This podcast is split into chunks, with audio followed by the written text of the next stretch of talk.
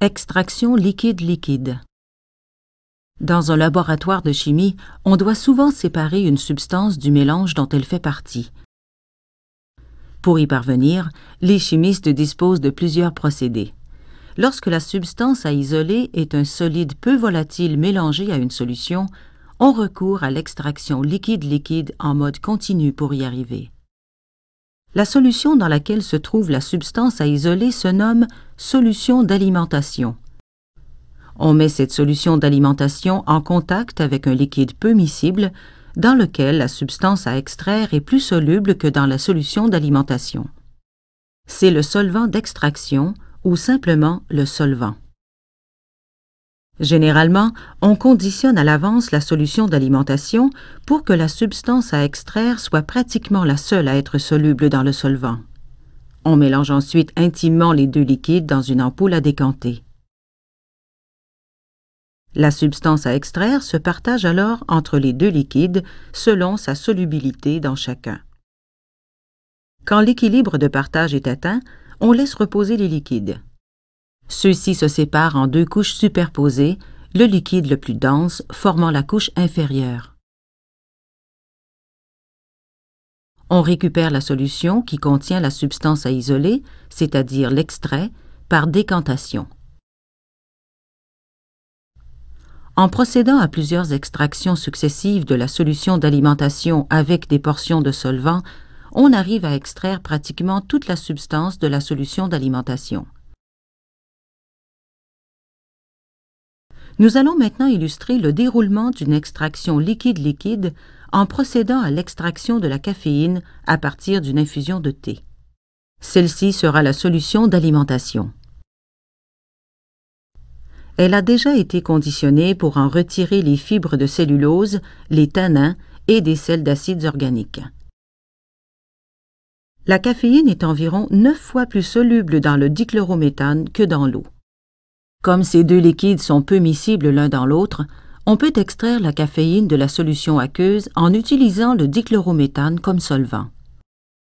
Le dichlorométhane est très volatile, inflammable et ses vapeurs sont nocives. Autant que possible, manipulez ce produit sous une hotte pour éviter d'en inhaler. Rassemblez le matériel sous une hotte un statif et un anneau métallique enrobé de caoutchouc qui supportera l'ampoule, l'ampoule à décanter, la solution d'alimentation et le dichlorométhane. Nous avons aussi besoin d'un cylindre gradué pour mesurer les volumes de liquide et d'un Erlenmeyer pour récupérer les fractions d'extrait. Assemblez l'anneau au statif de sorte que la tige de l'ampoule à décanter pénètre dans l'Erlenmeyer de récupération la capacité de l'ampoule devrait être égale au double du volume des liquides que nous allons y placer. Par exemple, si on extrait 100 ml de solution d'alimentation avec 25 ml de solvant, on utilisera une ampoule dont la capacité est de 250 ml.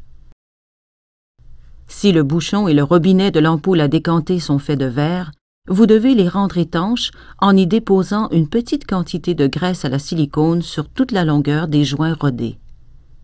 Tournez-les ensuite dans leur ouverture respective afin d'étendre la graisse sur toute la surface des joints. Les joints deviennent transparents lorsque la graisse est bien étendue.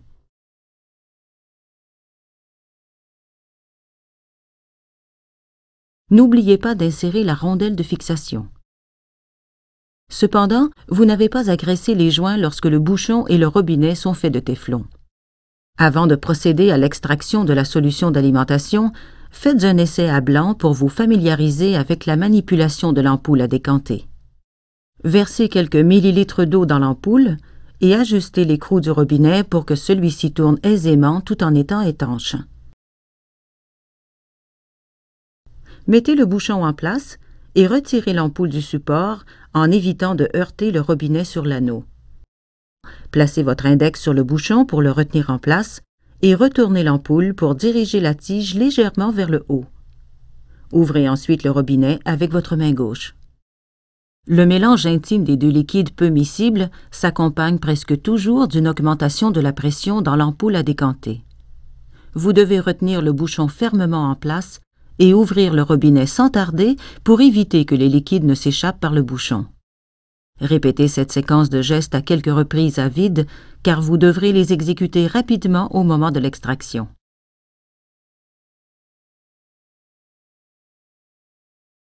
Nous allons maintenant procéder à une première extraction.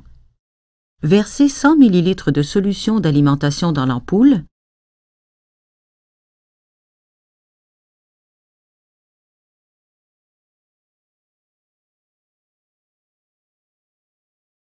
Puis 25 ml de solvant.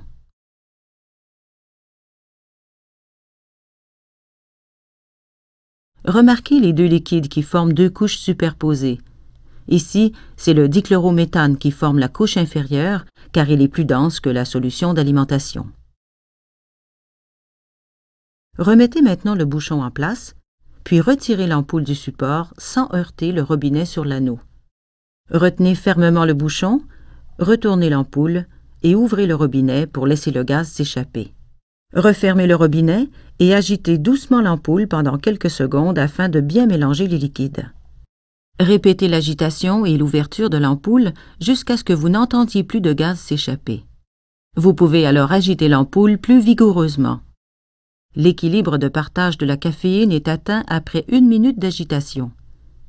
Faites tourner doucement les liquides dans l'ampoule pour accélérer la séparation des deux phases. Retirez le bouchon que vous déposerez sur une surface propre.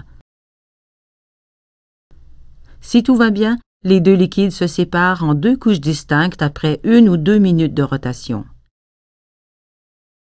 Il arrive malheureusement qu'une émulsion se forme suite à l'agitation des liquides. Certains solvants sont plus sujets que d'autres à former ces émulsions.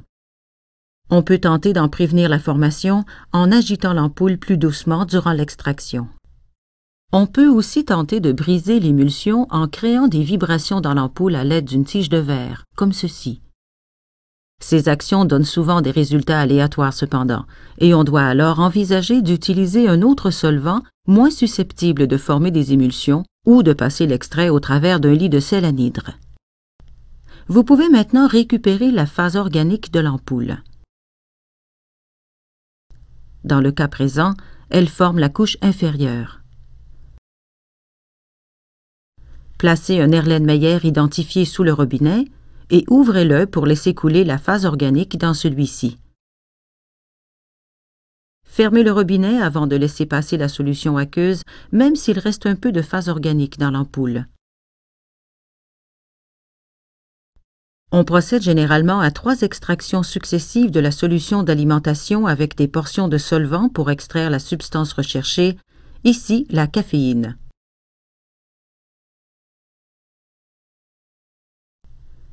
Si le solvant d'extraction est bien choisi et si la solution d'alimentation est adéquatement conditionnée, trois extractions suffisent pour extraire plus de 95 de la substance qui nous intéresse.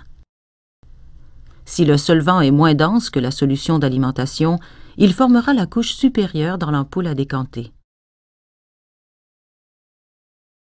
Dans ces circonstances, on récupère d'abord la solution d'alimentation dans un bécher, puis on laisse couler l'extrait dans un Erlenmeyer.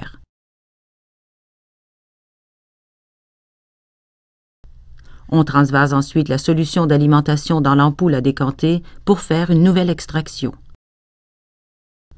Il importe de bien identifier les Erlenmeyer afin d'éviter de mélanger les solutions.